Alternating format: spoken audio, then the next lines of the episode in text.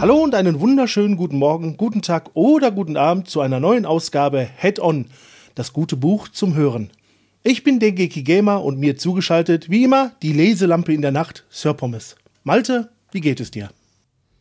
Moin, mir geht es gut. Und äh, da wir heute am Abend aufnehmen, habe ich wirklich tatsächlich sowas wie meine Tischlampe bzw. Leselampe angemacht. Also äh, passte das sogar unfreiwillig sehr genau passend. Ja, ich habe das gerade auch erst editiert, deswegen, also da bin ich so drauf gekommen. So.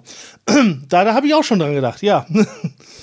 nee, aber äh, wir nehmen ja heute an einem Sonntag auf, äh, statt wie immer an einem anderen Tag. Wie war denn deine Woche so? Meine Woche war ganz gut. Und bei dir? Auch.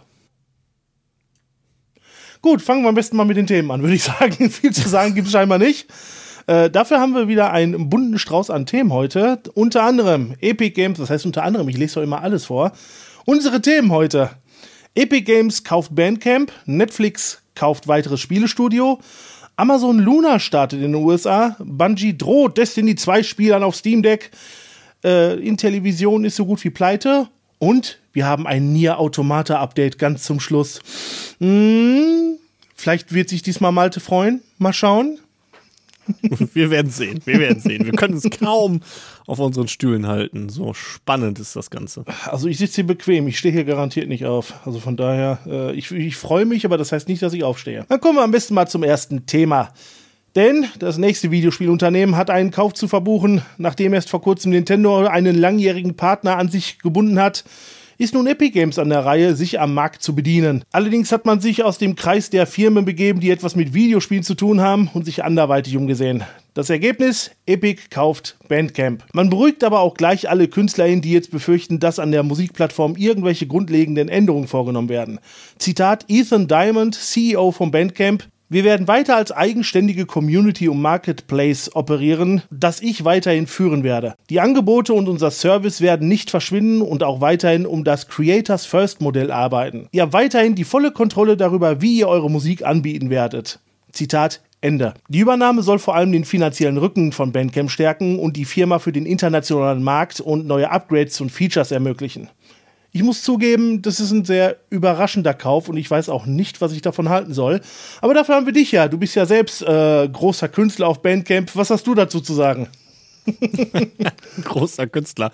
Ich habe vor ewigen Zeiten mal eine kleine Bandcamp-Seite äh, gemacht, äh, die, wo ich auch schon Jahre nichts mehr dran äh, weitergemacht habe. Aber trotzdem habe ich ja die E-Mail da bekommen von dem äh, Ethan Diamond, Bandcamp Co-Founder und CEO. Ähm, erstmal zu Bandcamp. Vielleicht sollte man sagen, was Bandcamp ist. Ähm, Bandcamp ist praktisch eine Seite, wo Künstler ihre Musik anbieten können. Äh, zum Kaufen, zum kostenlosen Hören, zum Streamen, zum Downloaden.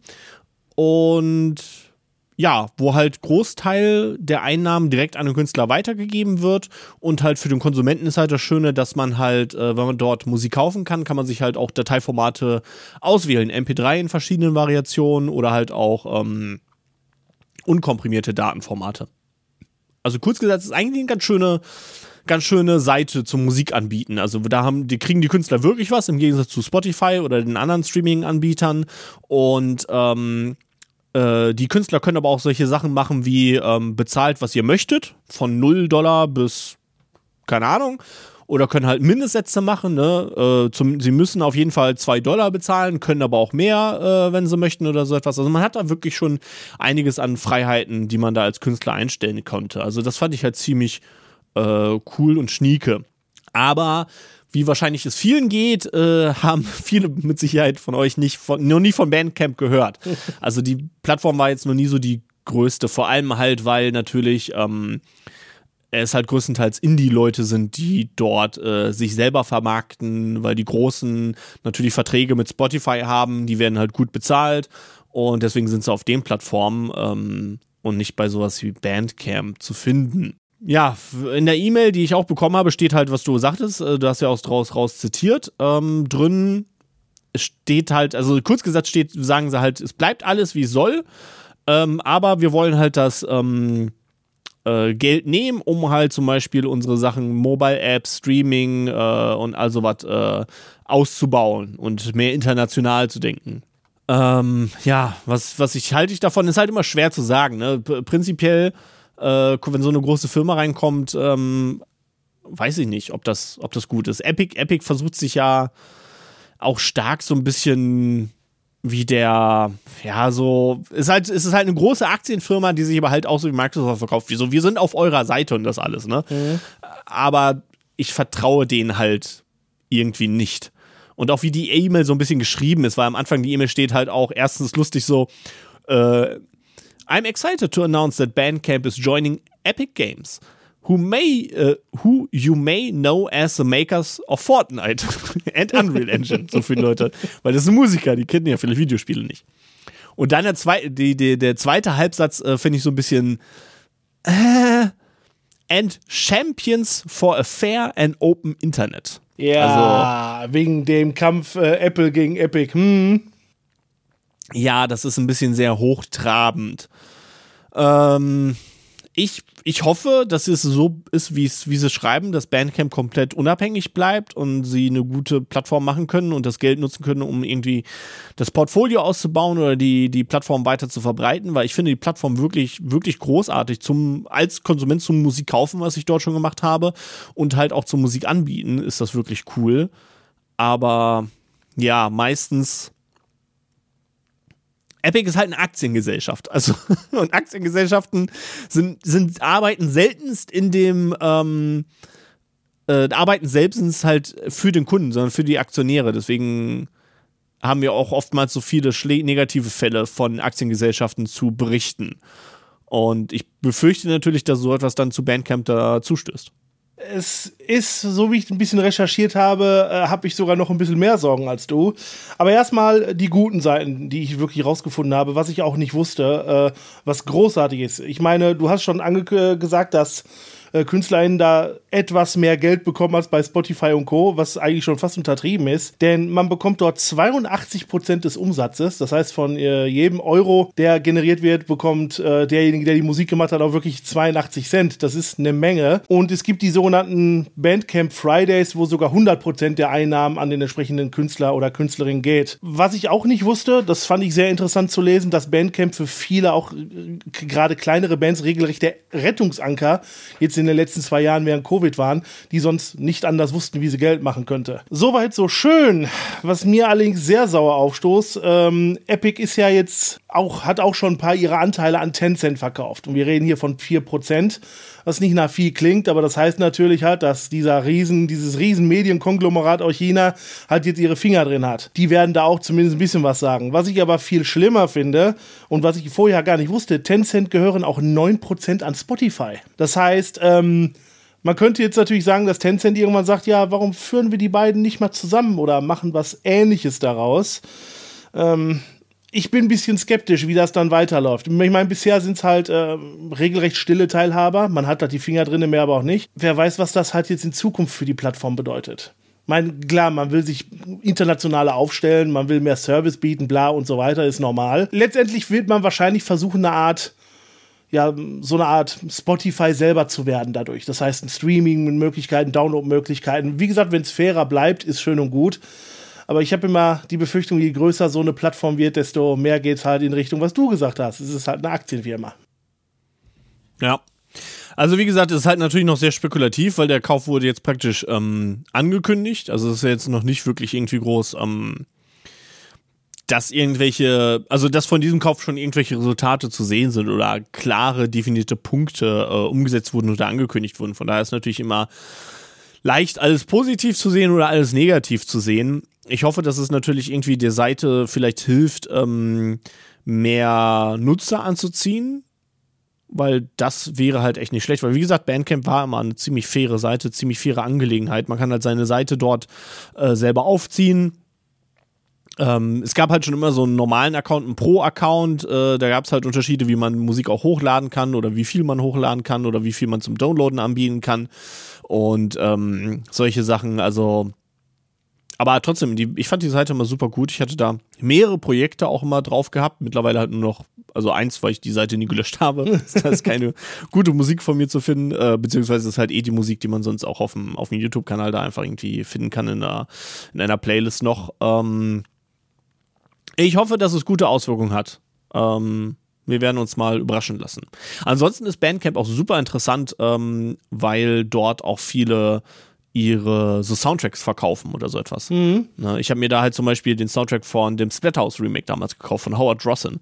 Ähm, oder halt auch die Jake Kaufman. Äh, nee, Jake Kaufman? Heißt er doch von Way Forward. Ja, ja. Ja, ja, genau. Okay, der bietet ja auch seine Soundtracks an. Und äh, der macht das zum Beispiel auch oft erst mal mit. Äh, ihr könnt bezahlen, was ihr möchtet, von nichts zu, keine Ahnung, wie viel. Ja, genau. Ähm, und man kann dort wirklich viel gute Musik finden, muss ich dazu sagen. Äh, ich glaube, Tronimal, äh, um den auch mal wieder zu erwähnen, ja. hat, glaube ich, auch eine eigene Bandcamp-Seite. Äh, kann ich auch natürlich empfehlen. Klar. Wo er, glaube ich, sogar den Soundtrack äh, von hier vom DRP-Modul, das äh, Digital Retro Park, hat er ja den Soundtrack von gemacht. Und einmal physisch und ich glaube, auf Bandcamp kann man sich den dann halt auch runterladen. Hm. Das heißt, ähm, das sind halt so Sachen, die bekommt man halt nicht auf Spotify und so weiter zu hören. Dafür ist Bandcamp super. Ja, genau. Also Bandcamp ist halt eine Seite für Independent-Künstler äh, und Leute. Ähm, die sind da auch immer am, am, am Pushen oder haben halt so Sachen, wo man halt, wo sie Leute vorstellen und all sowas und dies und jenes. Und das ist schon echt ganz cool. Ähm, irgendwann hatte ich auch sogar mal äh, über Bandcamp, bis, als ich so ein bisschen aktiv war, hatte ich sogar wirklich mal eine Bandcamp gefunden, hatte mich irgendwie eine Person angeschrieben aus Schweden oder so etwas. So mit der Frage, hey, äh, ich fand die Musik cool, warum machst du wieder neue Musik? Äh, ja, war lustig. Ja, interessant. Ähm, es gibt ja mehrere YouTube-Kanäle, gerade aus dem Technikbereich, die ich höre. Einer davon, der nimmt äh, immer ähm, Musik von einem irgendwie Andersen. Ich habe den Vornamen jetzt vergessen, der, glaube ich, auch aus Schweden kommt. Und der zum Beispiel macht grandiose Musik, aber dem seine physischen Sachen sind leider im Ausverkauft. Der hat mal was auf äh, Minidisc rausgebracht, eine Schallplatte und so. Aber die Musik zum Beispiel ist auch grandios. Was ich mich jetzt nur frage, äh, ist jetzt, völlig weit hergeholt. Aber es gibt zwei Sachen, die Epic jetzt zum Beispiel damit machen könnte. Einmal, Epic selber investiert ja auch in Richtung Metaverse. Ich weiß nicht, äh, ist glaube ich noch nicht ganz so viel rausgekommen, was sie da planen, aber die waren ja irgendwie begeistert davon. Vielleicht kriegen wir jetzt bald einen VR-Plattenladen. So schön, so 3D-Brille aufsetzen und durch einen 3D-Plattenladen gehen. Aber womit ich feste rechne, ist, wir bekommen bald ein neues Guitar Hero oder sowas. Denn äh, vielleicht kannst du dich noch dran erinnern, Epic hat ja damals Harmonix gekauft. Und wenn man das jetzt mit Bandcamp verbindet, hat man eine super Library an Musik dafür. ja. ja, wäre, wäre eine Möglichkeit. Weiß ich nicht, was daraus kommt. Es ist, es ist auf jeden Fall interessant, dass Epic äh, Bandcamp kauft, weil es ja halt so außerhalb von Videospielen ist. Ähm, aber vielleicht auch damit zeigt, dass sie gewisse ähm, Ambitionen haben, wirklich auch so ein Multimedia-Konglomerat zu werden. Ich weiß es nicht. Ja. Vielleicht äh, reden wir irgendwann in ein paar Jahre darüber, dass wir äh, diesen Riesenverein Epic hassen, weil sie XY gemacht haben.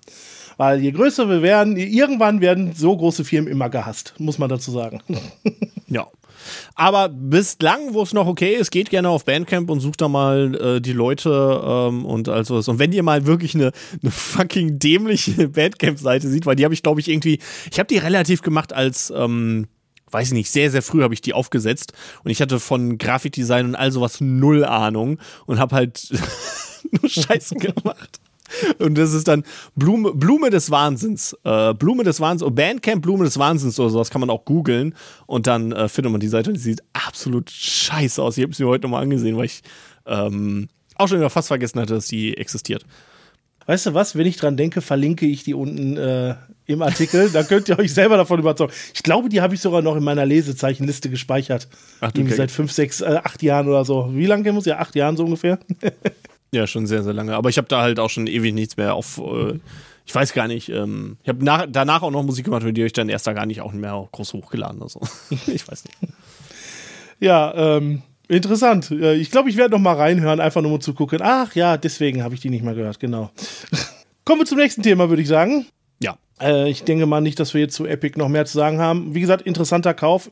Schauen wir mal, was daraus wird. Aber Jetzt macht jemand ernst, und zwar Netflix. Denn die wollen definitiv ins äh, Spielegeschäft einsteigen. Weshalb man nun den Entwickler der Mobile Games zu Stranger Things und The Walking Dead, das finnische Studio Next Games, kurzhand äh, übernehmen will und auch ein Angebot gemacht hat. 65 Millionen Euro liegen auf dem Tisch, äh, was ungefähr die Hälfte der 131 Millionen Euro ist, was der Produzent bisher mit seinen Mobile Games eingenommen hat. 32 Millionen Downloads verzeichneten die zwei Walking Dead Spiele und eben das Stranger Thing Puzzlespiel. Bei der Übernahme wäre Next äh, Games das zweite Studio unter Netflix Banner nach dem Indie Studio Night School, das unter anderem den Hit Oxenfree produziert hat und aktuell an einem Nachfolger arbeitet. Wie gesagt, ich finde das interessant, wie der Markt immer mehr schrumpft, möchte ich fast sagen, und plötzlich aber auch so neue Player wie unter anderem Netflix auf den Markt kommen. Was ich allerdings davon halte, dass dann äh, solche Studios gekauft werden, äh, ich weiß einfach nicht, was ich davon halten soll, in welche Richtung Netflix geht, weil es ist halt ein Mobile Games Hersteller. Wobei ich zugeben muss, ich habe keine Ahnung, wie gut oder schlecht die Mobile Games jetzt sind zu den beiden Serien. Ja, aber das Komische war ja auch, dass Netflix doch, ähm, da hat man doch auch mal kurz drüber geredet, diesen Testballon gemacht haben in irgendwie Polen oder so etwas. Und ähm, aber da waren es auch, äh, da haben, also die Testspiele das waren, waren diese ja, Spiele, glaube ich. Ja, yeah, genau, das wollte ich gerade sagen. Das, ich weiß noch, dass das Stranger Things Spiel da auf jeden Fall dabei war. Ähm, von daher gut, hatten sie ja schon irgendwie Kontakte zu denen. Also deswegen gab es da schon eine Verbindung, aber schwer, schwer zu sagen, was Netflix da genau machen möchte. Ich könnte mir auf jeden Fall vorstellen, da sie solche, ähm, solche Studios aufkaufen, also Oxenfree war ja auch eher ein simples Spiel von steuerungstechnisch, was man machen konnte, weil das halt den größten Fokus auf Story hatte. Und wie gesagt, es ist wirklich ein cooles Spiel. Ähm, und wir haben diese Mobile Games. Und Netflix hat ja auch schon mal so ein paar Spiele, in Anführungszeichen, oder so Choose Your Own Adventure-Dinger gemacht. Irgendwie gab es da auch von, ich glaube, es war so Black Mirror Bender Snatch oder sowas, etwas hieß das. Das konnte man dort spielen und da gab es, glaube ich, noch etwas. Das war dann, glaube ich, eher so ein bisschen, ich habe die beiden, ich habe die nie, nie selber gespielt, aber es waren halt so dieses typische, ähm, du siehst einen Videoclip, ne, und dann kannst du eine Schei Entscheidung treffen und dann äh, nimm, nimmst du eine Entscheidung und dann siehst du, wie es sich ausspielt und je nachdem, ob es gut oder schlecht war, kannst du dann halt die nächste Entscheidung treffen und dann geht es immer so weiter, bis du dann halt ein Ende erreichst und dann kannst du halt wieder von vorne anfangen.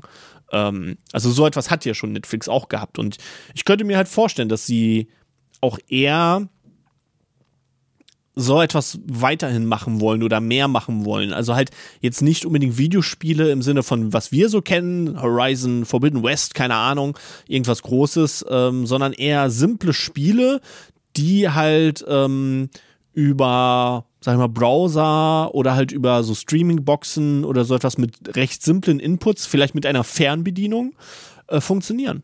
Habe ich mir auch schon gedacht. Es würde auch absolut Sinn ergeben, wenn Netflix so in die Richtung geht, was man halt in ihren eigenen Software einbauen könnte. Das heißt, äh, anstatt sich dann einen Film oder eine Serie anzugucken, dass man dann halt auf Games gehen kann. Vor allem denke ich nicht, so groß wie die Firma mittlerweile auch ist, dass die mit einem der größeren Dienste aktuell mithalten könnten. Was ich mich hau hauptsächlich frage, ist, in welche Richtung das monetär geht. Ob die da jetzt die Spiele halt zum Download und äh, als bezahlbaren Inhalt machen wollen oder ob das komplett innerhalb der äh, des Abo-Modells von Netflix bleibt. Weil bei letzteren würde es absolut Sinn ergeben, dass halt nur solche Firmen aufkaufen, beziehungsweise solche Spiele anbieten. Weil du kannst halt nicht ein AAA-Game für was weiß ich wie viele Millionen produzieren, um sie dann hinterher äh, den Leuten einfach nur so als netten Snack da vor der Füße zu werfen. Das wird nicht hinhauen. Nee, vor allem, glaube ich, so tief sind dann die Taschen von Netflix auch nicht im Vergleich zu jemandem wie Microsoft, der das halt kann mit seinem Game Pass und denen dann halt diese vielen Millionen relativ egal sein können. Also das sind, glaube ich, nochmal andere Größenordnungen von Firmen. Ich könnte mir halt vorstellen, dass Netflix das äh, so etwas so machen würde, so wie also erstmal müssen sie in den, in den normalen Netflix reinkommen, weil sonst wird keiner anfangen, die Spiele mal auszuprobieren oder auszutesten. Aber ich könnte vorstellen, dass sie halt vielleicht eine gewisse Auswahl im Netflix-Abo haben und äh, dann die komplette Bibliothek, äh, vielleicht wechselt die sich auch diese Auswahl von Spielen und die sozusagen komplette Spielebibliothek kannst du dann halt, wenn du dann noch zu Netflix, Netflix Games abonnierst oder so etwas. Ah, so eine Art Netflix Plus, nennen wir es einfach mal, weil heutzutage ja. wird da alles mit Plus gemacht. Ja, stimmt, das würde Sinn ergeben, gerade wenn das Spieleangebot dann äh, erhöht wird. Und die scheinen ja, wie gesagt, auch erfolgreich gewesen zu sein, halt, die, die Walking Dead und äh, äh, Stranger Things Spiele. Ich vermute ganz stark, dass die wirklich weiterhin so in die Richtung Tie-In-Games gehen. Das heißt, äh, auf Basis deren Hits oder deren Selbstproduktion und so weiter, was natürlich absolut Sinn ergibt, wenn sie dann eigene Studios haben, weil die dann innerhalb der Produktion der Serie oder des Films mitproduziert werden können. Und nicht erst danach und dann kommen sie irgendwie drei, vier Monate später, wo es in Anführungsstrichen kaum noch einen interessiert. Mhm. Ich denke, das Schwierige wird halt sein, welche Zielgruppe will Netflix ansprechen, weil die Sache ist, ähm, gut, du kannst halt, es gibt ja eine Mobile-App für Netflix und dann kannst du da dort die Spiele auf dem Handy spielen und das sind Handyspielentwickler, das würde dir irgendwie passen. Ne, weil du bist ja eh auf dem, auf dem Telefon unterwegs und ob du jetzt die App aufmachst und dann ein Spiel aufmachst oder ein Spiel direkt in der App aufmachst, ist vielleicht nicht so ein großer Unterschied. Schwieriger wird es dann schon, wenn du in Richtung Fernseher denkst, weil wenn ich jetzt äh, auf dem Fern also Fernseher ein Spiel überlege zu spielen, äh, Spiele sind wahnsinnig erfolgreich, äh, ne? die meisten haben irgendeine Videospielkonsole, würde ich fast schon sagen. Dann warum sollte ich so, so ein limitiertes Spiel aufmachen? Im Gegensatz zu einem Spiel auf meiner Konsole. Ähm, vielleicht halt, um, weil sie halt denken, dass sie, vielleicht ist ja die Idee dahinter, dass sie versuchen, die Zielgruppe anzusprechen von ja, Leuten, die halt momentan nicht wirklich Videospiele spielen und deswegen halt simple, storylastige Spiele machen, die halt vielleicht einknüpfen in die Serien, die sie haben oder so etwas. Ich glaube, da unterschätzt du das Potenzial solcher Spiele ein bisschen. Was ähm, ich, Mobile Games werden halt noch viel gespielt. Deswegen denke ich mal, wird Netflix im schlimmsten Fall einfach nur eine nächste Plattform werden, wo du halt bestimmte Mobile Games kriegst. Für die ist das hauptsächlich wahrscheinlich Werbeklamotten zusätzlich zu den Serien und Filmen. Aber ich kann mir vorstellen, dass es eine Menge gibt, die das gerne mal so zwischendurch, so ein Puzzlespiel, so ein halt Choose Your Own Pass Game und so weiter spielen würden. Und beim Fernseher würde ich mir gar nicht so viele Sorgen machen, weil Geräte wie ähm, Google, nee, wie heißt mal, Chromecast oder äh, den Fire Stick und so weiter oder auch generell Smart TVs sind ja eh schon auf Bedienung mit der Fernbedienung ausgelegt. Das heißt, wenn du die Spiele wirklich in die Richtung produzierst, wir reden hier natürlich nicht über actionlastige Sachen, sondern etwas, was du mit simpel ein Knopf und oben und links rechts steuern kannst, wie Puzzlespiele zum Beispiel, sehe ich da absolut Potenzial, dass man viele sich dann sagen, ach, ich habe jetzt Netflix, dann spiele ich mal eben so ein bisschen das Spiel. Ja, okay, ich denke halt nur, wer hat Lust ähm, auf dem Fernseher, wenn er sich hinsetzt, äh, irgendein Mobile-Spiel auf dem Fernseher zu starten, so denke ich so ein bisschen, aber vielleicht einfach, weil ich, ähm, also, weil das Angebot, also Gut, wir wissen auch nicht. Vielleicht werden die auch Spiele ein bisschen komplexer. Ich meine, es gab äh, ja auch schon irgendwie hier Sonic CD oder so etwas für Mobile-Spiele, dass man dann vielleicht drauf spielen könnte. Ich, ich weiß es nicht. Wir werden, müssen uns wahrscheinlich zum gewissen Teil uns ein bisschen überraschen lassen.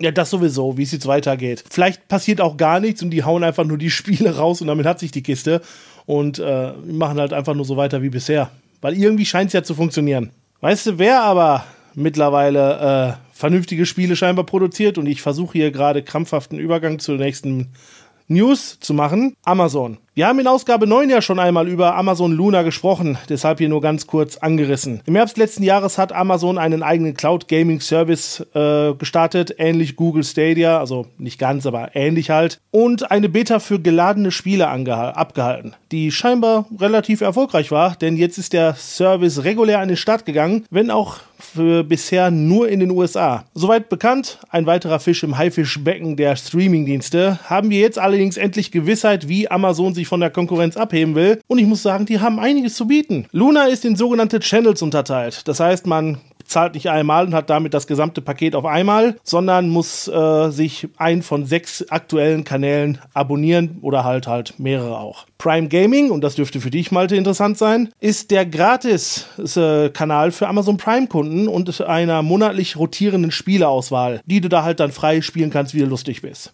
Luna Plus ist der wohl, wie ich vermute, eigentliche Cloud-Service mit festen Spielen. Family mit familienfreundlichen Spielen. Ubisoft Plus mit ähm, Ubisoft-Spielen. Jackbox Games mit Party-Games wie zum Beispiel You Don't Know Jack. Und meiner Meinung nach das bisher das ein Alleinstellungsmerkmal ein dedizierter Retro-Channel mit alten Games von Konami, SNK und noch ein paar mehr. Die Preise schwanken dabei zwischen 4,99 für den Retro-Kanal bis 17,99 für den Ubisoft-Kanal. Aktuell verbilligt ist der passende Luna Controller auch zu bekommen, der, Überraschung, sogar eine Alexa-Taste besitzt. Yay. Ja gut, ich weiß jetzt nicht, ob man unbedingt äh, Amazon Alexa am Controller braucht, aber äh, an sich finde ich das eine ziemlich coole Idee, was Amazon da gemacht hat, gerade mit diesen einzelnen Kanälen.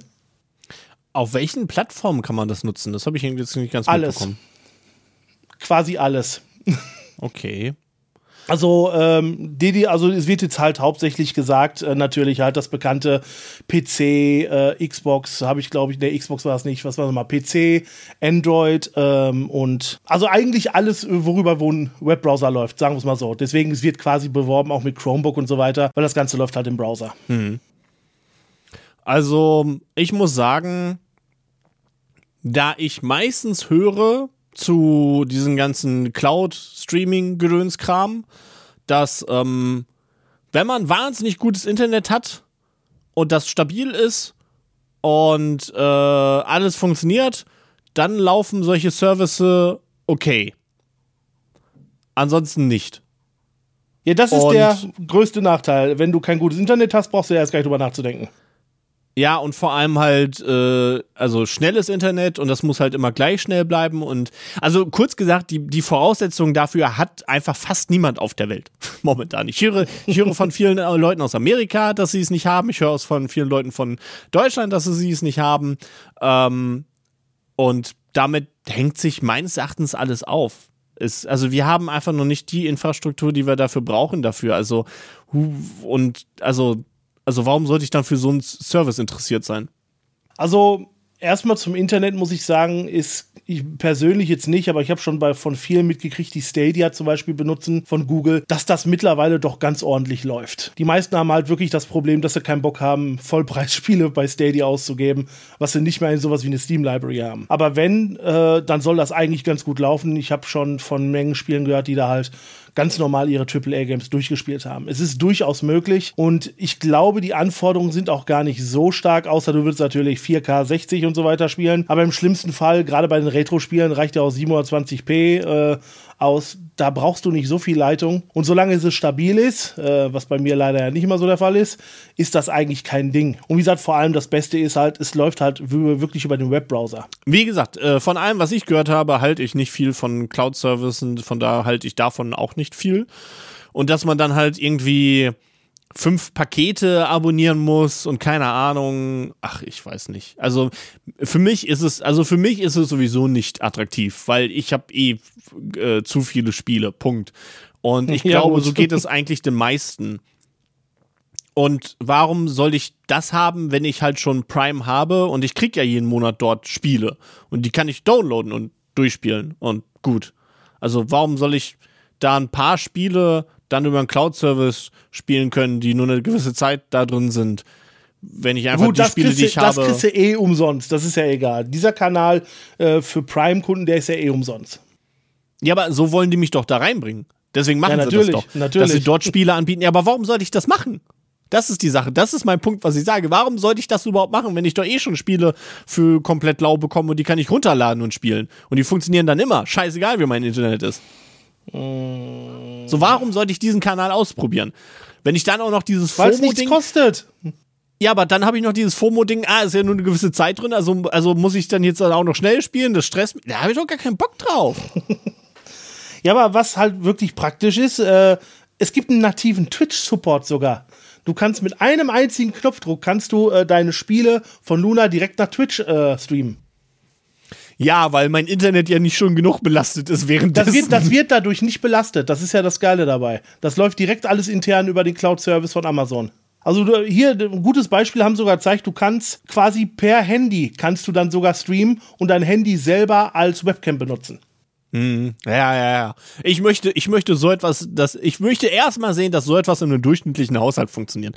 Ja, da vielleicht in ihren Laboren oder irgendwas oder so. Wir wissen ja noch, wie wie Google gesagt hat, oh, das funktioniert alles so geil von Tablets und alles, als Stadia rauskam. Und als Stadia rauskam, hat es einfach nirgendwo funktioniert vernünftig. Ja, gut, das stimmt natürlich, da hast du recht. Ja, da muss ich allerdings zugeben, Kinderkrankheiten am Anfang, äh, da erwarte ich auch schon einiges. Ich bin schon auf die ersten Berichterstattungen gespannt. Ich habe leider noch nichts Konkretes finden können oder mir angucken können aber zumindest auf dem Papier, muss ich sagen, hört sich das attraktiv an. Also ganz ehrlich, bis auf den Ubisoft-Kanal, der witzigerweise dann auch wieder gleich der teuerste ist mit 18 Dollar. Aber der Rest hört sich interessant an. Und ich kann mir vorstellen, dass es eine Menge Leute gibt, für die das wirklich attraktiv ist. Also, ich. Ähm, ich habe ich hab letztens gehört, ich hole ein paar Podcasts nach und ich höre auch den Podcast von dem YouTube-Kanal, dem amerikanischen YouTube-Kanal Stop Skeletons from Fighting. Und die haben den Game Pass Und die wohnen in Seattle, was wohl eine der wenigen Umgebungen ist in Amerika, wo man äh, eigentlich gutes, also eigentlich gutes Internet existieren soll. In Amerika ist halt jeder am, am Arsch, weil in Amerika ist Internet Kartell. Es gibt äh, pro Region nur einen Anbieter. Das heißt, äh, muss ihr so vorstellen, jeder kann sich vorstellen, äh, ihr zieht wohin und da gibt's Telekom. Punkt. Es gibt niemanden. Und wenn Telekom scheiße ist, ja dann Seit Habt ihr scheiß Internet? ja, da, da gibt's, gibt's nichts wechseln. Das gibt's nicht, das existiert nicht. Ähm, aber die sa sagten von, von dem, äh, dass Seattle wohl eigentlich eine Region ist, mit, äh, die bekannt dafür ist, sehr gutes Internet zu haben. Und er hatte das halt, weil er den Game Pass hatte und hat das ausprobiert.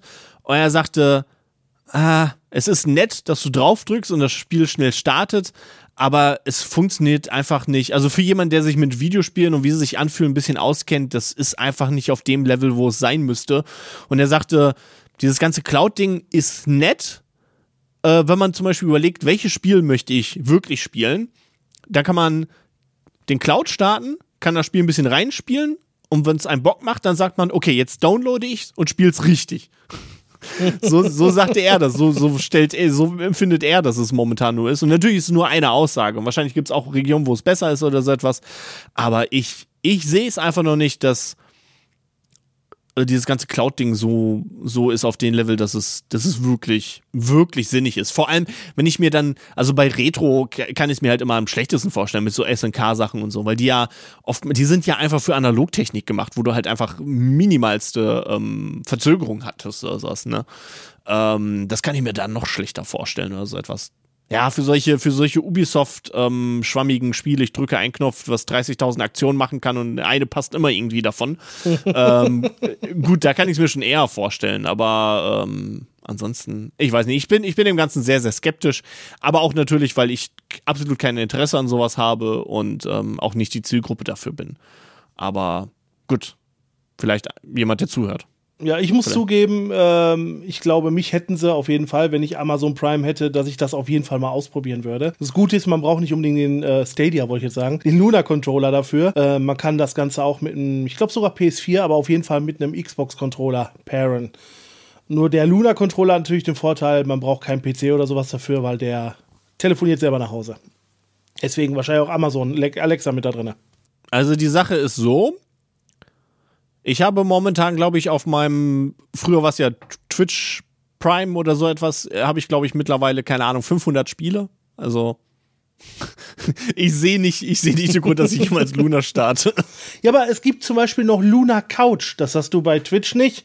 Das ist ein Feature, bei dem bei bestimmten Spielen sogar, äh, dass Leute, die das Abo nicht haben, sogar mit im Multiplayer spielen können. Okay. Kannst, du mich, zum Beispiel, kannst du mich zum Beispiel einladen, obwohl ich kein Amazon Prime habe und dann spielen wir zusammen eine Runde. Das ist eine Sache, die mir letztens aufgefallen ist. Das führt jetzt vom Thema ab, Leute. Also Leute, die noch äh, was über Amazon Luna hören wollt, ähm, das war es wahrscheinlich in unserem Podcast darüber. Aber was mir eingefallen ist, weil äh, zur Erklärung für die, für, die, für die lieben Leute zu Hause, die zuhören, ähm, der Manuel, also mein denkiger Gamer hier, Dein Denkiki Gamer? Ich gehöre mir selber. Nee, der Denkiki Gamer. Du hast dein ähm, mein gesagt, ist egal. Ja, wollen wir uns jetzt darüber streiten? Also Manuel, äh, mein Gegenüber, der hier spricht und mich die ganze Zeit nervt.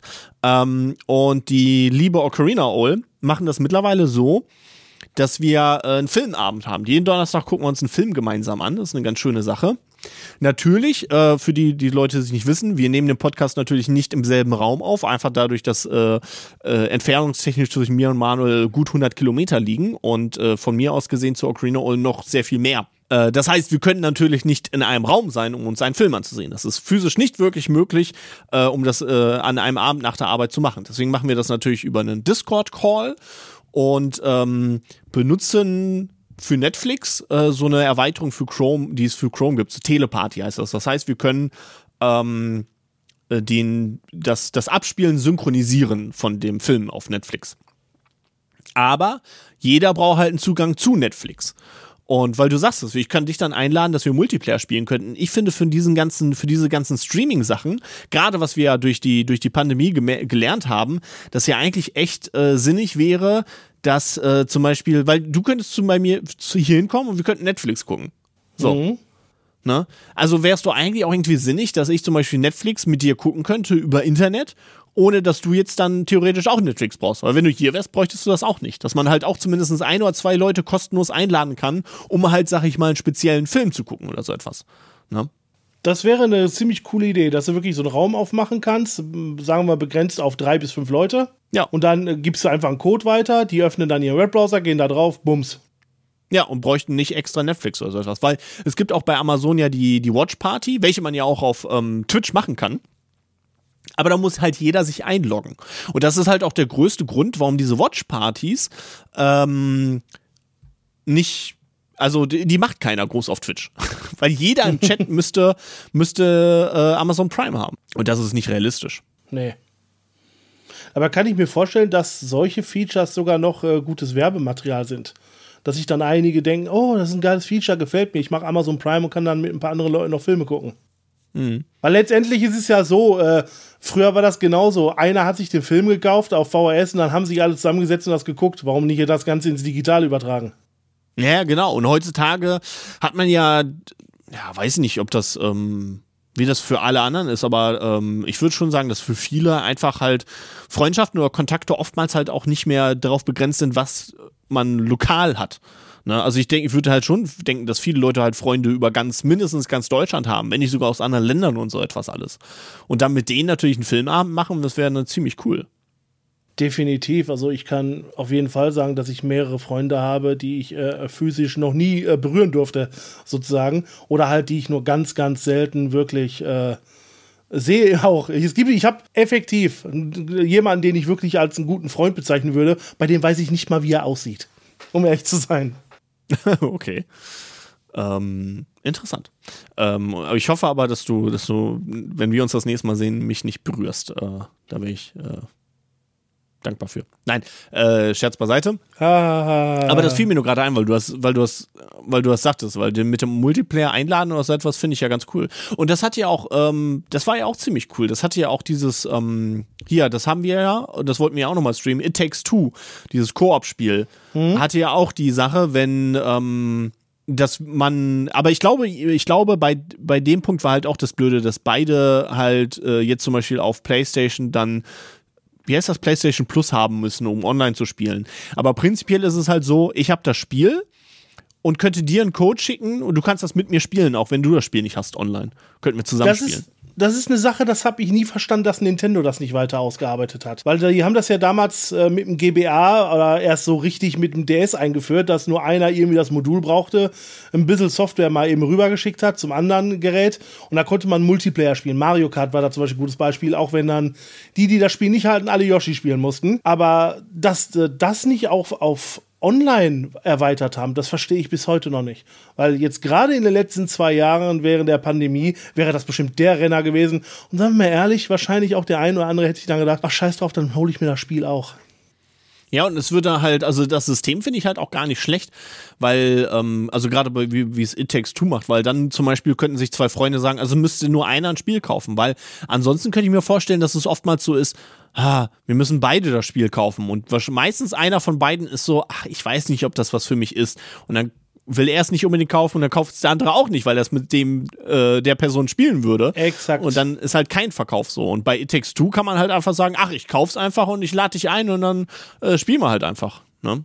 Ja, aber sind das bei Videospielkonsolen wäre es doch noch einfacher. Theoretisch bräuchte nicht mal, äh, wenn ich jetzt die PlayStation 4 zum Beispiel nehme, du hast ja die Möglichkeit, Spiele selber zu joinen. Wenn ich zum Beispiel sehe, sagen wir, du spielst jetzt GTA Online, nur mal als Beispiel, kann ich sehen, ach, du spielst das, klicke ich drauf, dann kann ich theoretisch sofort mit rein. Wenn man das dann technisch, und ich bin mir sicher, dass es möglich so umsetzen würde, ich sehe, hier, äh, du hast einen offenen Raum gemacht, sagen wir mal, für Take Two, äh, It Takes Two, da ich dann sage, okay, weißt du was, dann klicke ich den an und dann komme ich mit. Dann musst du nur sozusagen bestätigen und bums, sind wir gleich im Multiplayer, ohne dass ich das Spiel habe. Es würde garantiert funktionieren.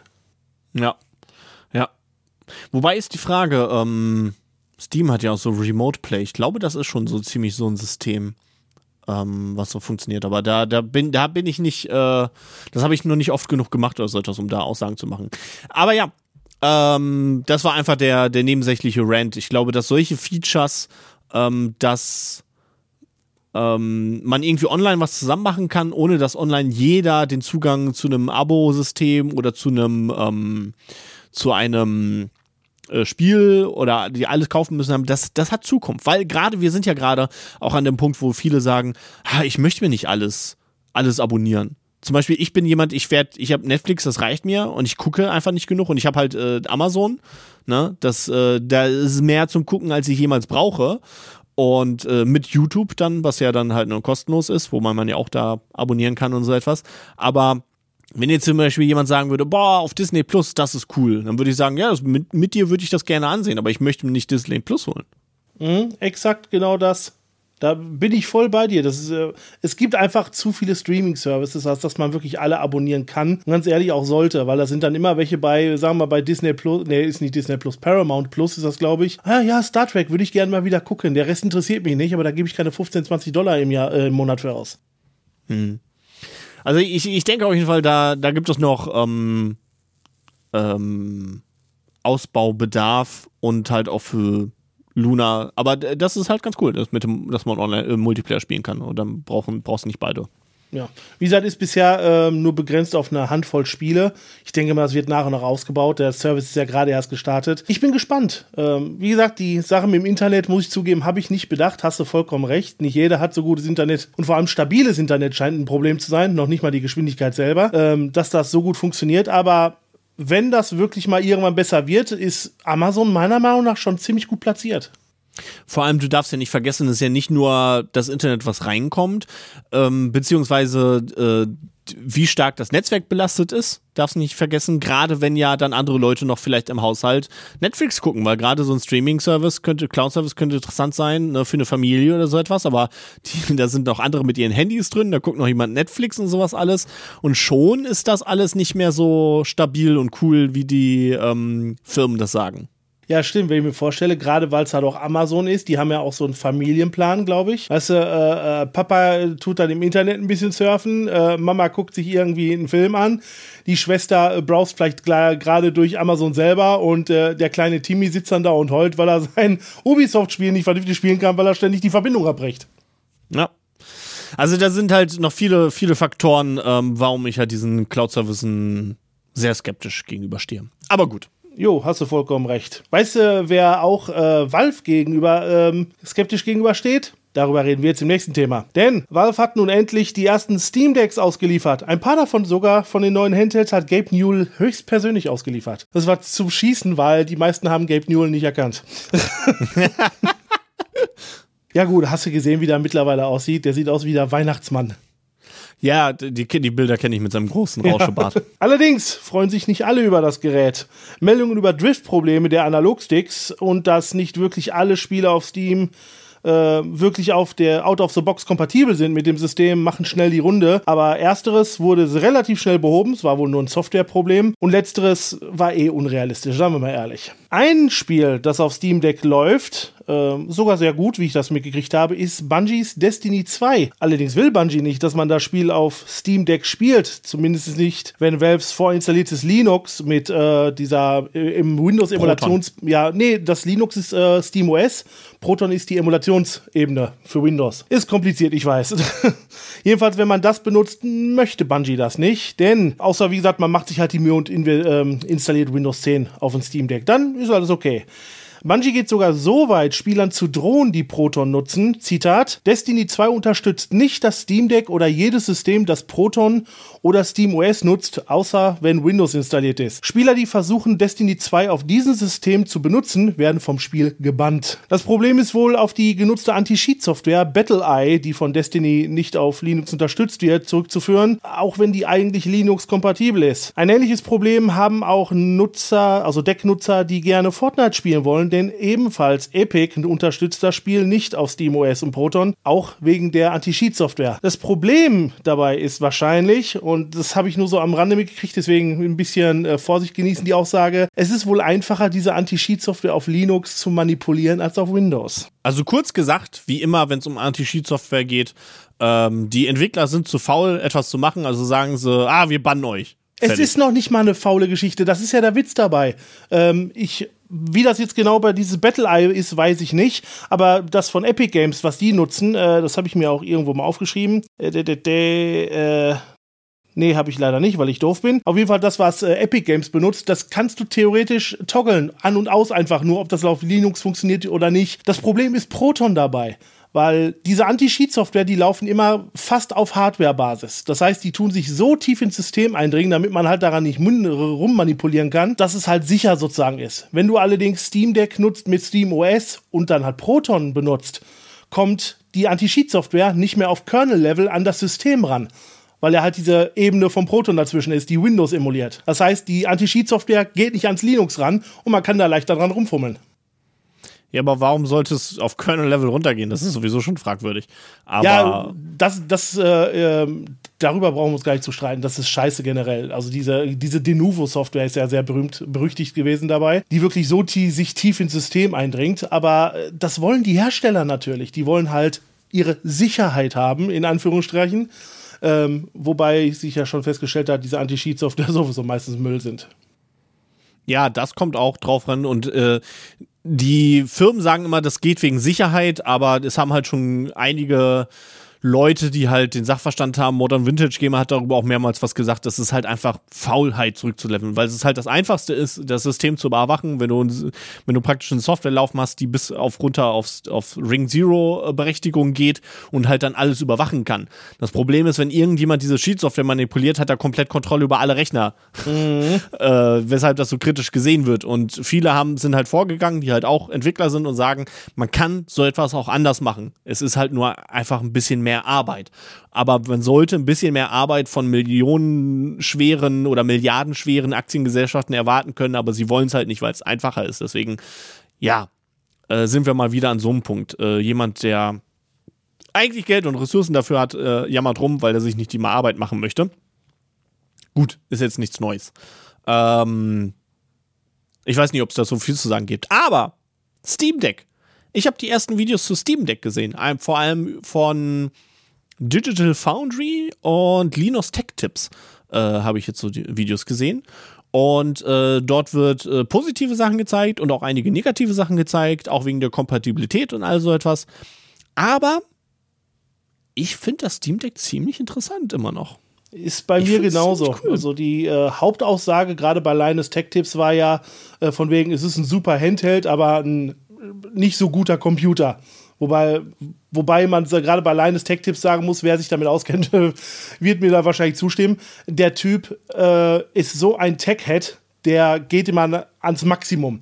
Das heißt, ein Display und eine Konsole, die keine 120 Hertz und 4K haben, ist für ihn nicht gut. Deswegen, wenn er so Aussagen trifft wie, ja, ist schon ein nettes Ding, dann ist das für Otto Normalverbraucher ein super Teil. Bei Steam Deck ist halt so, äh, er hat auch extrem getestet, ob du das Ding sozusagen als äh, Computerersatz nutzen kannst. Ich meine, die Technik da drin gibt das her. Und da hat es natürlich halt so seine Schwierigkeiten. Man muss aber der Fairness halber sagen, das ist dafür auch nicht gedacht. Als PC-Gaming-Handheld, generell als Videogaming-Handheld, ist das Ding eine Bombe. Ja, also ich, ich fand das auch ziemlich. Also ich, äh, also da gibt es halt einige Nachteile und all so etwas, aber ähm, von dem, also beide ähm, Seiten haben halt gesagt, na gut, klar, es ist halt, es ist halt ein offenes System und ähm, so etwas aufzusetzen ist halt äh, eine andere Sache als ein geschlossenes System, wo du nur spezielle Spiele hast, die halt dann, ne, und dass halt nicht alle Steam-Spiele Kompatibilität haben, das war klar. Eins der äh, Kritikpunkte, die ich auch wirklich äh, so empfinde, war halt, dass es halt äh, über Steam nicht eine gute Möglichkeit gibt, auszusortieren an Spielen, die halt hundertprozentig laufen, Spiele, die vielleicht kleine Modifikationen brauchen, also halt sol solche Ein ähm, Einkategorisierungen zu machen, wobei es ja externe Seiten gibt, die genau dieses machen. Also man kann sich die Information holen, aber die Information sollte halt auf dem Steam Deck abrufbar sein und das sehe ich auch so. Und ähm, ja, man kann da sehr weit reingehen, aber ich habe die Videos gesehen und ich dachte erst, uh, was, was kommt jetzt? Weil ich glaube, äh, ich habe vor allem auch Linus Tech Tips letztes Video gesehen, wo er gesagt hat, ich gehe jetzt nur auf die unmodifizierte Nutzererfahrung ein. Ähm, und äh, bin da rausgegangen und dachte, boah, ich würde mir das wohl gerne kaufen. Werde ich erstmal nicht und weil ich brauche es auch erstmal nicht und es gibt halt wichtige Sachen. Aber äh, ich finde das Steam Deck ziemlich cool. Und beide haben auch etwas gesagt, was ich immer dachte, weil ja die Leute mal waren so, ah, oh, es ist furchtbar in der Hand, es ist so schwer und keine Ahnung und oh, der Knopf ist so an der Seite und es ist unspielbar, ohne dass die halt jemals ein Gerät in der Hand hatten. Und beide haben halt gesagt, ähm, ja, das Spiel ist, das, das Gerät ist größer, aber es liegt halt auch und ein bisschen schwerer, aber es liegt halt auch dadurch besser in der Hand, weil ich war ja auch einer, wie äh, einige Leute, die halt fanden, dass die Switch halt eben genau das eine, was sie ausmacht, nicht so gut macht und das ist in der Hand liegen. Äh, was ich persönlich finde.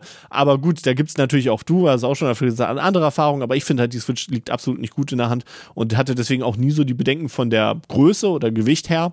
Und die haben das so ein bisschen bestätigt, scheinbar. Aber natürlich weiß ich es auch erst, wenn ich das Ding in der Hand habe. Aber ja, kurz gesagt, Steam Deck, super interessant. Ich finde es cool.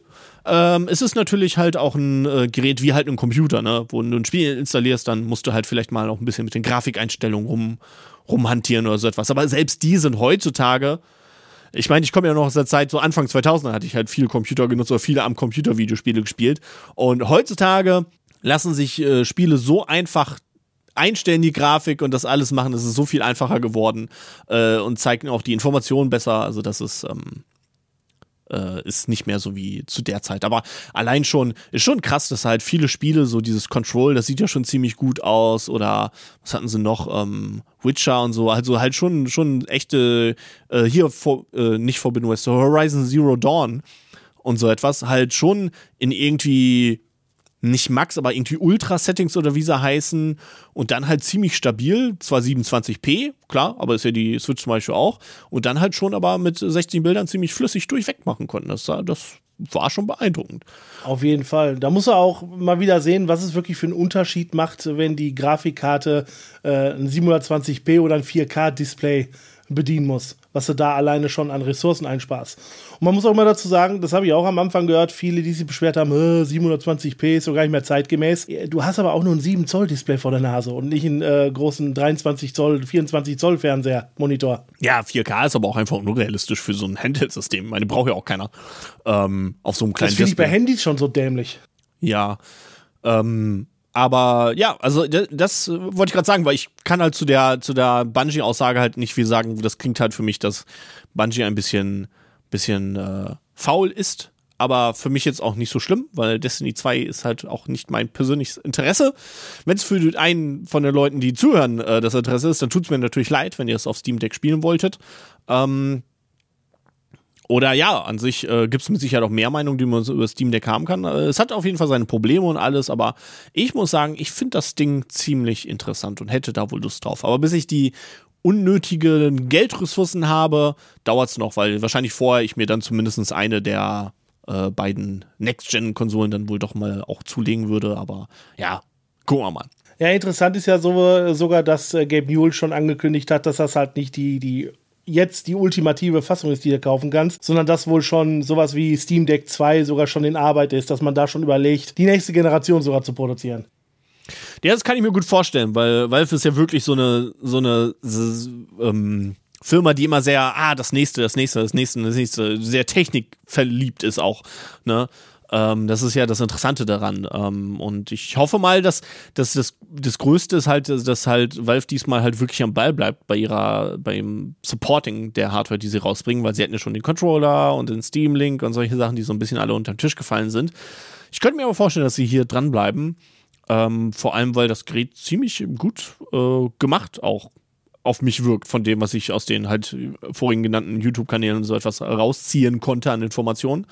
Also ich äh, finde ich find das schnieke. Ich weiß nicht, wenn wir Leute haben, die uns zuhören, äh, die das Ding haben oder so, bin ich natürlich auch sehr gespannt darauf, äh, Erfahrungsberichte zu hören. Ja, da wäre ich auch sehr gespannt darauf, wirklich mal was aus erster Hand zu erfahren.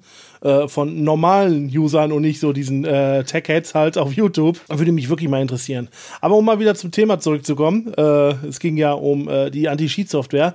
Ich bin mal gespannt, was das, äh, diese Software-Geschichte jetzt generell für die Steam Deck Library bedeutet. Ob wir vielleicht dann in Zukunft noch mehr Spiele haben werden, die dann äh, quasi, wo gesagt wird, nee, wollen wir nicht, dass das darauf spielt, außer ihr macht es halt auf Windows. Einfach nur wegen dieser dämlichen äh, Emulationsebene vom Proton. Das kann sein. Müssen, müssen wir mal gucken. Aber ähm, ja, meine, dann ist das so. Ich ähm, brauch, brauche das Steam Deck nicht, um Destiny 2 oder Fortnite zu spielen. Ja gut, äh, Fortnite, äh, oh schade, läuft nicht auf Steam Deck, nehme ich mein Handy. Ich meine, so ist es ja, oder? Ich glaube, unterstützt, äh, unterstützt das auf dem Handy nicht sogar externe Controller, so USB, äh, Bluetooth-Controller und sowas? Das kann sein. Ich muss, ich muss da sagen, und ich weiß, das überrascht jeden, der zuhört, ich kenne mich da einfach nicht gut genug mit Fortnite aus. Und ich möchte meine das aber auch nicht im Sinne von irgendwie, wie viele, viele Leute, die sich in Anführungsstrichen als Gamer ansehen oder ältere Spieler sind oder keine Ahnung, unter welchen Begriffen die so laufen, sind ja oftmals so, ah, Fortnite, alles Kack und so. Ähm, also es gibt einiges zu kritisieren an Fortnite, vor allem äh, wegen den ähm, Battle Pass und Gedönskram und solche Sachen, diese ganze Monetarisierung, von denen ich kein Fan bin, aber prinzipiell das Spiel, äh, weiß nicht, sehe ich jetzt nicht unbedingt Schlechtes drin, aber ja. Ich kenne mich mit Fortnite einfach nicht gut genug aus. Ich kenne mich, kenn mich besser mit Minecraft aus als mit Fortnite. Ist ja, da bin ich anders. Ich kenne mich mit beiden Spielen so gut wie nicht aus. Ich habe Minecraft, ich habe eigentlich, ähm, weil Minecraft verkauft man ja auch praktisch auf so einen Account oder so etwas. Ähm, also ich besitze Minecraft ähm, für einen Computer, aber ich habe schon lange nicht mehr installiert. Ich habe Minecraft, glaube ich, vorinstalliert auf dem äh, Betriebssystem von meinem Raspberry Pi gehabt. Das muss man sagen, das, aber das muss man sagen, das ganz cool ist, weil Micro Microsoft hat ja hier ja, Mojang original, übernommen. genau, Mojang, genau. Genau. Aber das ja, die Leute, die Minecraft gekauft haben vor, ich glaube, mittlerweile zehn Jahren oder so, ähm, auf dem ersten Account, dass die ja immer noch praktisch damit immer noch spielen können. Mhm. Ohne Probleme. Da hat sich nichts geändert, seitdem Microsoft das gekauft hat. Es gibt auch immer noch neue Updates. Ja, das finde ich, das ich schon irgendwie, irgendwie krass und cool. Dass das, dass das dort bei so einem Spiel, bei so einem Megaseller auch, so ohne Probleme funktioniert irgendwie. Und weil ja oftmals dann irgendwie Spiele, das dann irgendwie geht nicht mehr oder keine Ahnung, was, also finde ich, finde ich interessant. Aber ich komme ich komm wieder vom Thema ab, sorry. Ja, aber trotzdem, äh, wenn wir schon mal da sind, ja, äh, Entschuldigung für alle, die hier zuhören, aber eigentlich gibt's auch nicht mehr großartig was zu der Geschichte zu sagen. Äh, aber das mit ähm, Minecraft finde ich allein deswegen interessant. Hier, äh, der Tonkamerakumpel hat das sich auch für, ich glaube, gefühlt 150 Millionen Versionen hat er mittlerweile gekauft. Unter anderem auch damals die 3DS-Fassung und da hat er jetzt vor kurzem oder vor einem Jahr oder was sogar noch ein Update für gekriegt dass du da mehr bauen kannst und so weiter. Irgendwie so ein das Bedrock-Update heißt das, glaube ich, was immer das auch heißen mag. Und äh, das alleine habe ich mir schon so gesagt, für ein 3DS, das ist interessant. Hm. Und äh, da gibt es ja echt coole so Texturenpakete und RTX-enabled Minecraft-Sachen. Das, ist, ist kann auch echt ein schönes, schön aussehendes Spiel sein. Ja, definitiv. Aber ich würde sagen, bevor wir uns hier noch weiter verzetteln, kommen wir mal zum letzten Thema. Ja. Und zum Schluss ebenfalls nochmal Nachrichten zu einem Thema, das wir schon einmal hatten. Ich allerdings nicht mehr herausfinden konnte, in welcher Aussage, Ausgabe. In Television Entertainment äh, oder in Television Entertainment, der aktuelle Besitzer der Namensrechte an einer der frühesten Videospielkonsolen überhaupt, hatte geplant, eine Konsole auf den Markt zu brennen zu bringen, zu brennen, auf den Markt zu bringen. Kurz angerissen, das Intellivision Amico, so der Name der Konsole, äh, war so ein Twitter aus Handheld und Heimkonsole. Also im Grunde genommen hat man zwei Controller gehabt, intelligente Controller mit der ganzen Hardware drin und eine Basis, die halt mit dem Fernsehen so verbunden war. Die Spiele sollten komplett aus dem Netz bezogen werden. Falls du dich noch erinnerst, hatten wir ja schon von Anfang an da ein paar Problemchen beigemacht. Angefangen, wie gesagt, von der Hardware, die schon zum Start, wo sie es angekündigt hatten, völlig veraltet war. Die Infrastruktur, die noch absolut auf keinerlei Bein standen und auch die Spielequalität, die auf unterem Smartphone-Niveau sind, die zudem auch noch völlig überteuert waren, wie die Konsole auch selber, die um die 300 Euro kosten soll. Bis auf den Namen und äh, ein paar wenig interessanten Titeln hatte Intellivision meiner Meinung nach nicht wirklich was zu bieten. Aber wir wollten ja dranbleiben und das haben wir zum auch gemacht. Denn der Release hat auf sich gewartet, der erst für Oktober 2018 angesetzt war und dann für Oktober 2020 und dann schließlich für Oktober 2021 verschoben wurde. Und wie er jetzt so auf dem Kalender schielt, wird merken, dass wir den Termin auch nicht ganz eingehalten konnten. Denn aktuell gibt es auch keinen Termin mehr und das Ganze wurde auf unbekannte Zeit verschoben. Denn das Problem ist, dass äh, man wohl kein Geld mehr zur Verfügung hat. Denn zuletzt versuchte Intellivision über die Plattform Start Engine neues Kapital zu bekommen. Das ist so eine Art Kickstarter für Firmen, an dem man dann Firmenanteile kaufen kann, um halt überhaupt weiterarbeiten zu können. 5 Millionen Dollar wollte man einnehmen, zusammengekommen sind aber nur knapp 58.000. Genug, um ungefähr bis Juli durchzuhalten.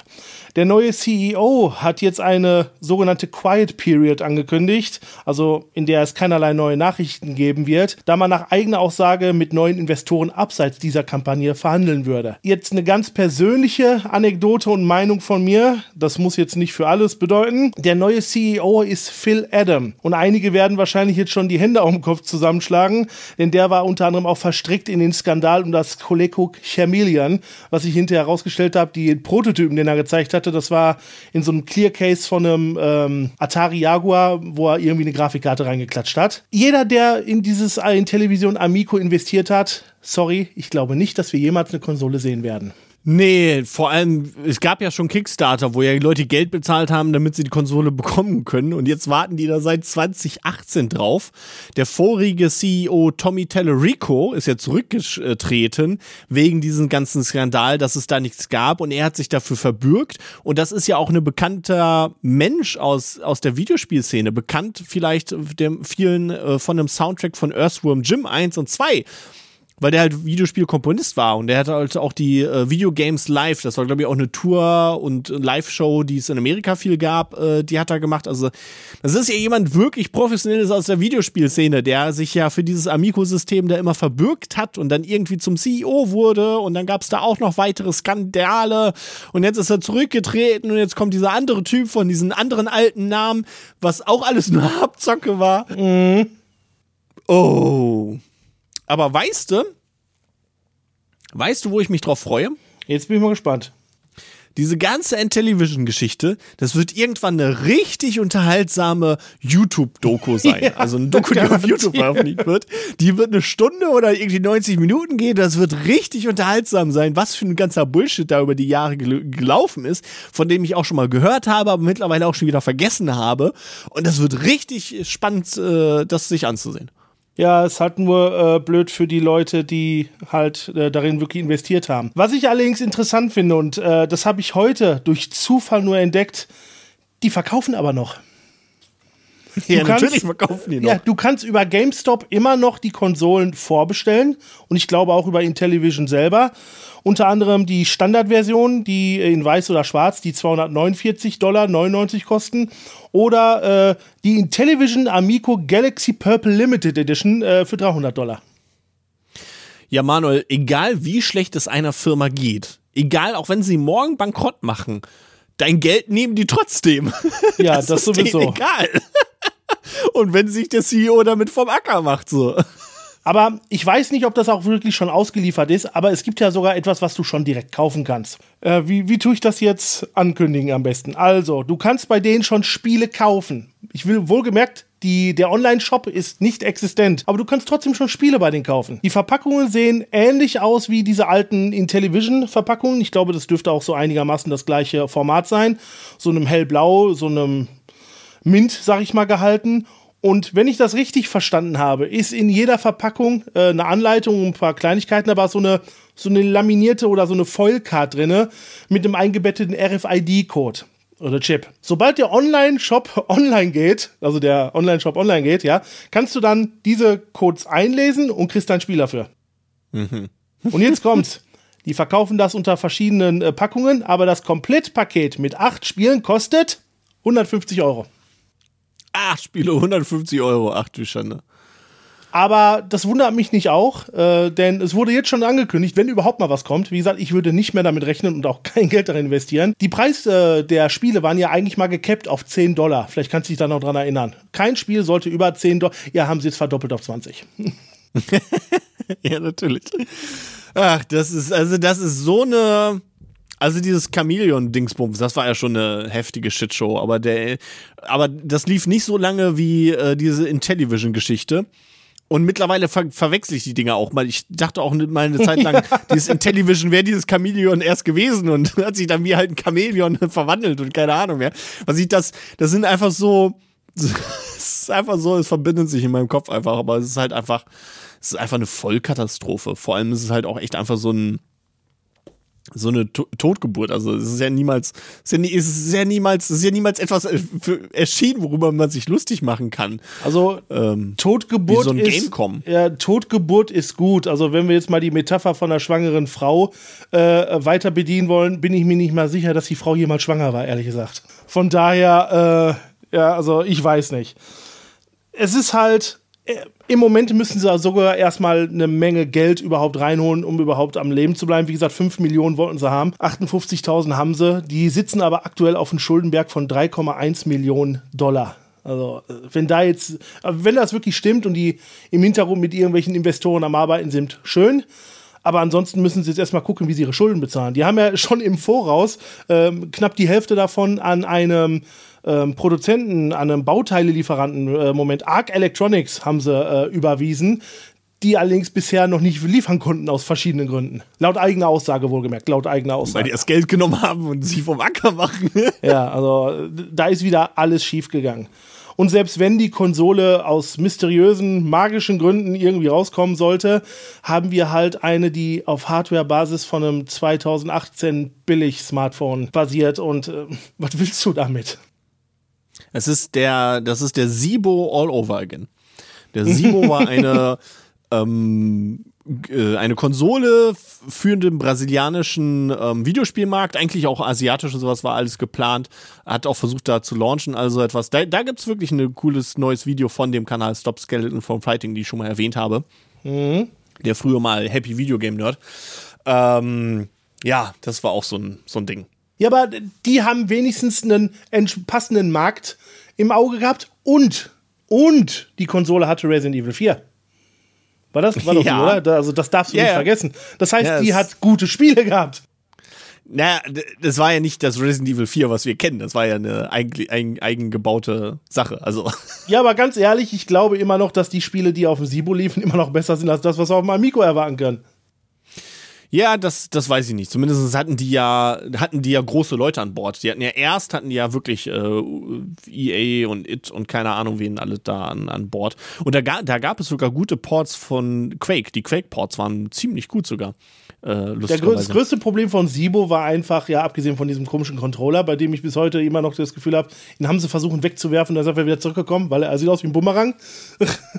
Das ist der Motion Controller, das ja, ist nicht ja, der Standard Controller. Ja, trotzdem, der ist, äh, ja.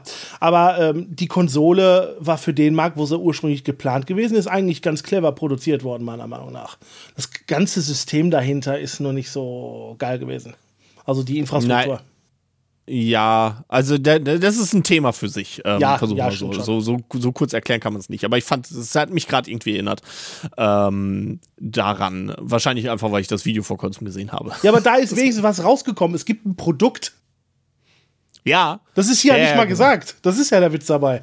Nee, das glaube ich nicht. Das, ja, genau, das, das glaube ich nicht. Also, dass, dass es überhaupt dazu kommt.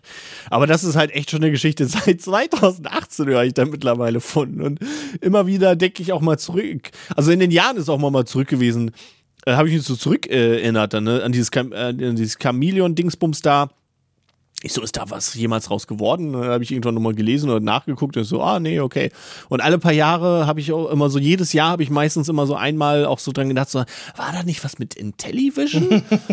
ist da, ist das, war das schlecht? War das gut? Was ist damit eigentlich? Und dann irgendwie gucke ich danach und dann so, ah, das läuft noch? Okay. so nach einem Jahr war ich so, okay. Nach zwei Jahren, oh, es läuft immer noch, aha. Nach drei Jahren, ah, okay, es läuft immer noch. Und vor kurzem die ganze Sache halt mit dem, äh, Tommy Tallarico, der zurückgetreten ist und der all seine Glaubwürdigkeit in der Videospielbranche, glaube ich, verloren hat. Also viele hatten mit dem Probleme, weil der immer, immer noch weiter gesagt hat, ja, das kommt und das wird toll und dies und jenes und versucht hat, Leute irgendwie ans Board zu holen. Und da gab es irgendwie auch mehrere Skandale. Ich kann mich da nicht mehr dran erinnern. Also, und das ist schon, das ist schon krass, weil der wirklich halt gut anerkannt war. Also wirklich schon seit, ne, seit Urzeiten, seit dem NES macht er schon Musik für Videospiele. Ähm, auf dem NES hat er Color a Dinosaur, äh, was glaube ich nicht in Europa erschienen ist, äh, hat er Musik für gemacht. Ja, interessantes Spiel. Ein Malbuch, was ich mich recht erinnere, sozusagen halt. Ja, genau, war einfach nur ein Malbuch. Und die Musik ist auch nicht gut, war nur ein Track oder so etwas. Ähm, aber irgendwie war das auch so eine Sache, er hat hier gesagt, hier, äh, mach Musik und musste es nach einem Tag abgeben oder so. Es gab ja zu der Zeit viel. Das ist ja genauso wie diese bekannte Geschichte mit dem, äh, mit dem Mega Man 1 Cover. Ähm, hatten wir eigentlich auch das amerikanische Mega Man 1 Cover? Nee, in Europa gab es wieder andere. Ah, okay.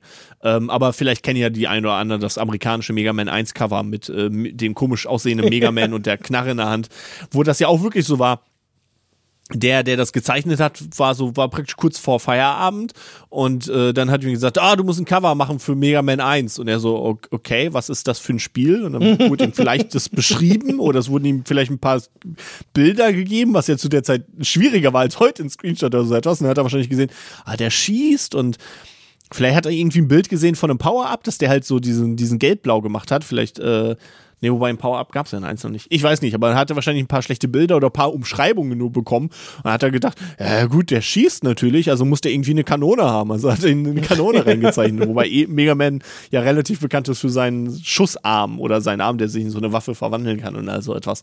Aber ja, ähm, ich schweife schon wieder ab, aber ähm, ja, in Television. Aber ganz ehrlich, von diesen ganzen uralten Marken, vor allem diese ganzen uralten Marken, die ja vielleicht so eher so zweite Garde war oder so etwas, aber auch, ja gut, auch von, von Atari und so etwas. Ähm, wenn so etwas wiederkommt, ist aus dem Atari Hotel etwas geworden? Äh, da habe ich jetzt vor kurzem noch was gehört. Das ist wohl so, ja, ist immer noch geplant. Soll wohl dieses Jahr noch. Siehst du, das war nämlich mein, mein Atari-Moment gerade, den ich hatte. Weil genauso wie die Television kam, kommt mir so mal gucken. Moment mal, Atari, stimmt, die wollten ein Hotel machen. Was ist damit? Ja, soll doch kommen, soll doch kommen. Ja, ja, ja. Ja, diese Gamer-Hotels. Ich bin mal gespannt, was da wirklich draus wird. Allerdings, das ist jetzt auch schon wieder ein, zwei Monate her, da ich das gelesen habe. Vielleicht ist, ist, ist jetzt wieder was anderes. Ja, und es ist ein, zwei Jahre her, nachdem, als sie es angekündigt haben. Äh, jetzt mal eingeworfen, ist keine News, die ich eigentlich reinnehmen wollte, aber von wegen äh, Firmen, die abseits das machen, was er eigentlich, äh, was man erwartet. Sony will jetzt bald E-Autos bauen. Nur so mal nebenbei. Ah, okay. ähm, ja, das. Ja, schon ähm, Roboterhunde, also da ist bis zum E-Auto auch nicht weit. Aber ja, das ist genau das Problem eigentlich. Du hast im Grunde schon die perfekte Überleitung gegeben. Äh, mit diesen alten Namen werden wirklich nur alte Fans abgeschröpft. Ich habe halt den Vorteil, ich, Coleco habe ich nie gespielt, Intellivision nie gespielt, Atari ging mir am Arsch vorbei. Äh, ich bin halt mit Nintendo groß geworden, der besten Videospielfirma der Welt. Oh. und äh, und äh, deswegen äh, hat mich das nie tangiert. Aber wie viele enttäuschte Leute gibt es mittlerweile draußen, die sagen, äh, die, die, eigentlich jetzt, glaube ich, keinen mehr trauen. Bei den äh, Namen Commodore muss man mittlerweile auch aufpassen. Ich glaube, das letzte, was ich von denen gesehen habe, das waren so, so Aschenbecher und so weiter, die sie Ende der 90er verkauft haben. Dass irgendeine Werbefirma hat die damals aufgekauft, die dann. Da gab es doch die so, Mini-Konsolen, gab es da doch. Ja, das ist jetzt das äh, letzte, aber ich glaube, das ist jetzt nicht von Commodore selber, das haben die in Lizenz gebaut. Ach so, okay. Aber ich war keine Ahnung, wo der Name Commodore ist. Da habe ich jetzt letztes, vorletztes Jahr eine Doku gesehen. Da gab es auch einen Riesenstreit zwischen zwei Firmen wegen der Marke. Es ist nicht schön, was aus diesen ganzen alten äh, Marken geworden ist. Ganz ehrlich. Nee, aber das ist auch so. Gut, was, äh, ich, ich, ich weiß es nicht. Ich weiß es nicht. Ähm.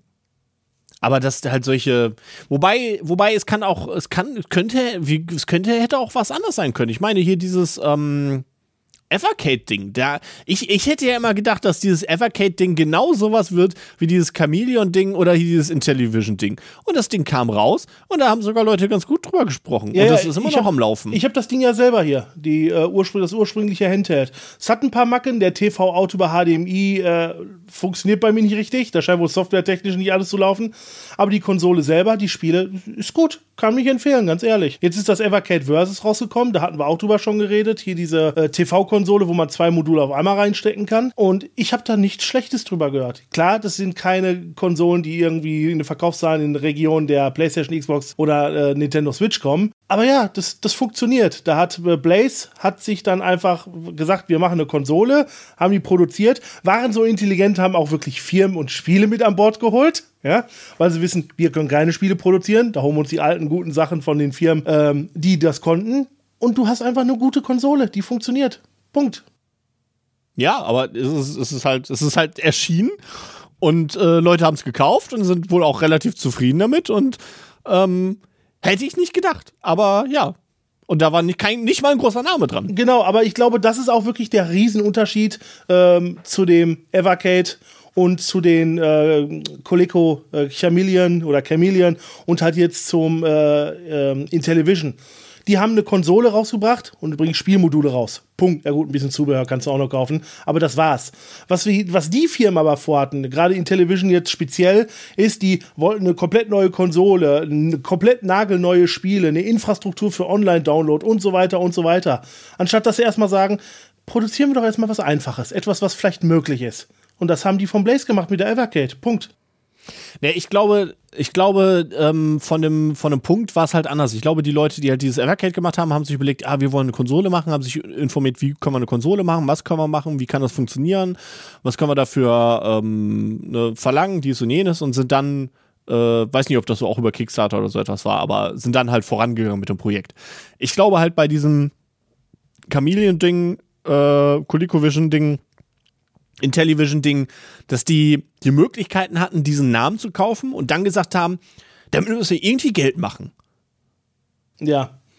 So, das war deren Ausgangspunkt. So, wir haben Intellivision, wir müssen irgendwie Geld damit machen. Ah, dann machen wir halt irgendwie eine, eine Konsole und hauen da ein paar alte Spiele drauf und so etwas alles. Das wird schon irgendwie funktionieren. Komm, mach mal.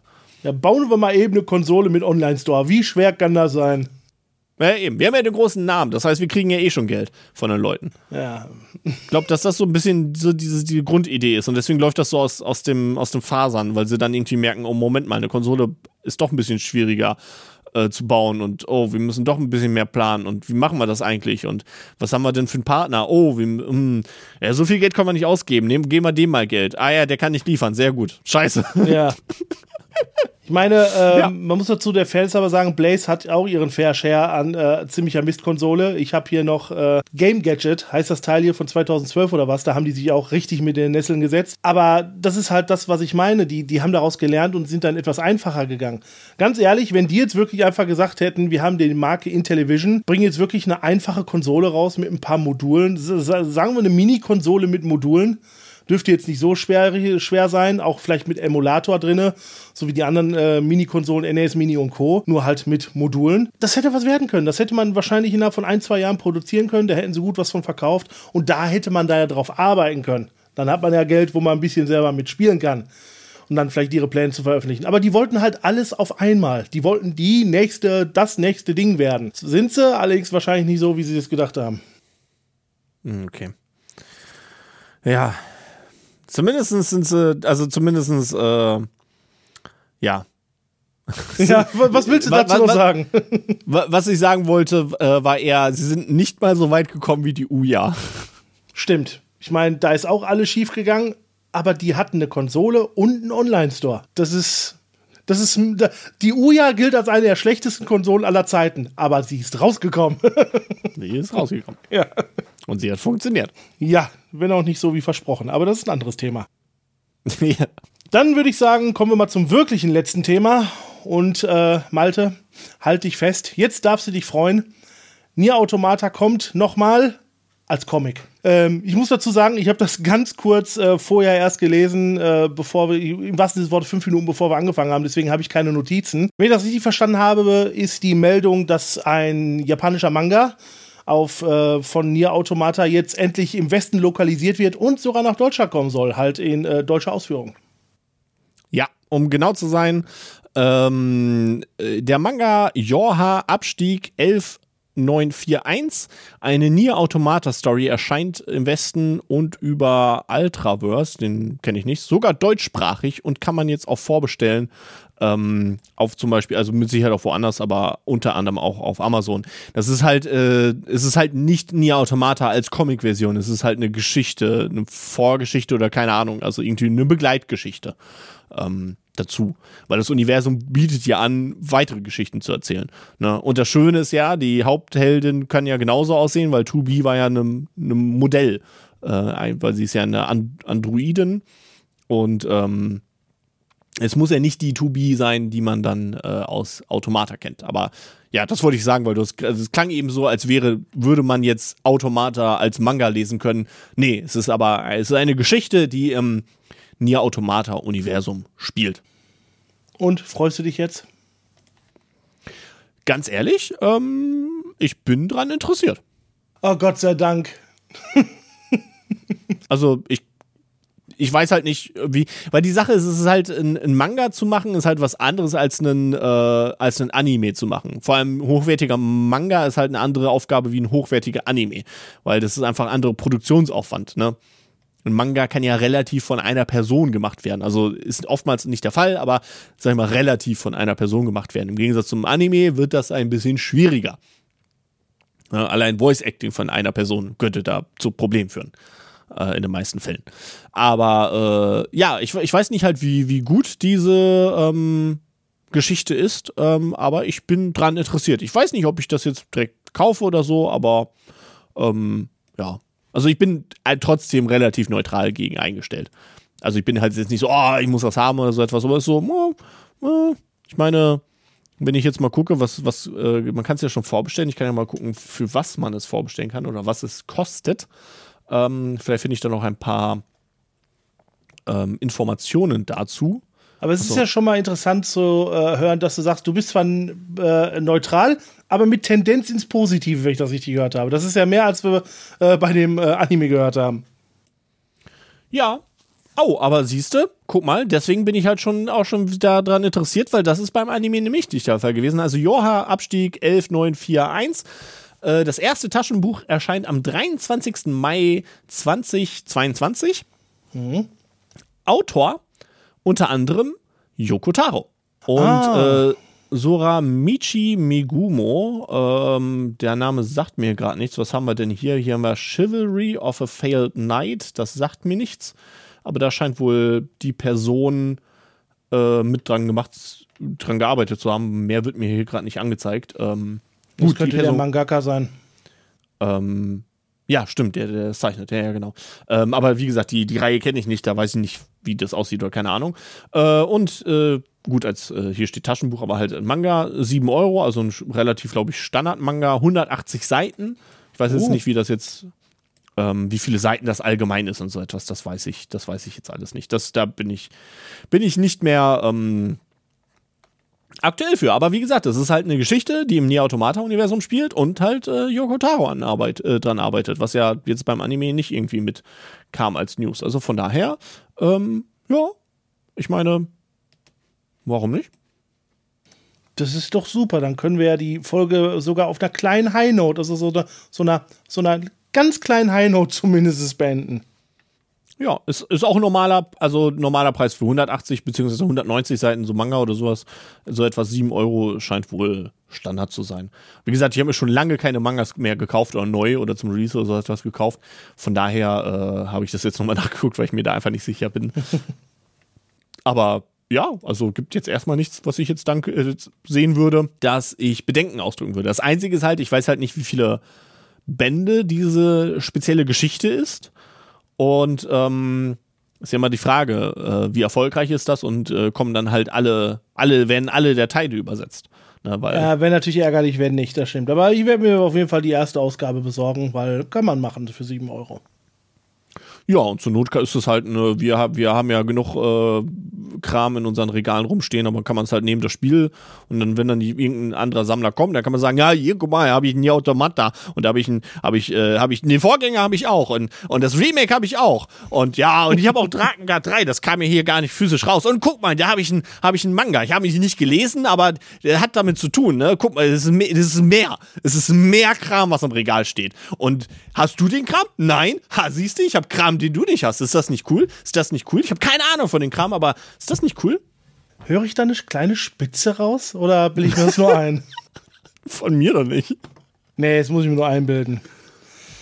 Gut, dann würde ich sagen, machen wir mal den Deckel zu für heute. Dann war es das wieder mit dieser Ausgabe Head-On. Und, Malte, möchtest du noch irgendwas zum Besten geben? Ja, immer. Immer. Wenn ich reden darf, rede ich immer. Äh, vielen Dank fürs Zuhören. Vielen Dank. Das finde ich sehr cool. Ähm, wir das hat man jetzt vielleicht schon gemerkt. Wir sind jetzt dabei, Head-On wirklich wöchentlich zu produzieren, was natürlich ähm, die Themenmenge, Themenarten und sowas natürlich auch immer irgendwie Auswirkungen hat. Also wir können jetzt ein bisschen aktueller auf Sachen reagieren und vielleicht halt ein paar Sachen mit reinnehmen, die sonst unter den Tisch gefallen sind, weil sie ein bisschen nicht von der Priorität oder so wichtig genug erscheint. Aber ich finde bei sowas immer Feedback interessant. Und ähm, gibt uns gerne Feedback, ob ihr das jetzt besser findet oder schlechter findet oder ob es scheißegal ist, weil ihr uns eh blöd findet. Aber dann könnt ihr immer noch den Podcast mit Leuten teilen, die ihr nicht mögt. Äh, dann können die, äh, können wir denen auf den Sack gehen. Genau. Und an alle, die uns nicht hören, mal die Frage, warum nicht? Hä? Moment, hä? Ja, äh, dann bedanke ich mich auch alle herzlich an euch, dass ihr bis hierhin zugehört habt äh, und äh, uns ausgehalten habt. Äh, sorry für das etwas äh, Abschweifen heute wieder, aber sind wir ja mittlerweile gewöhnt.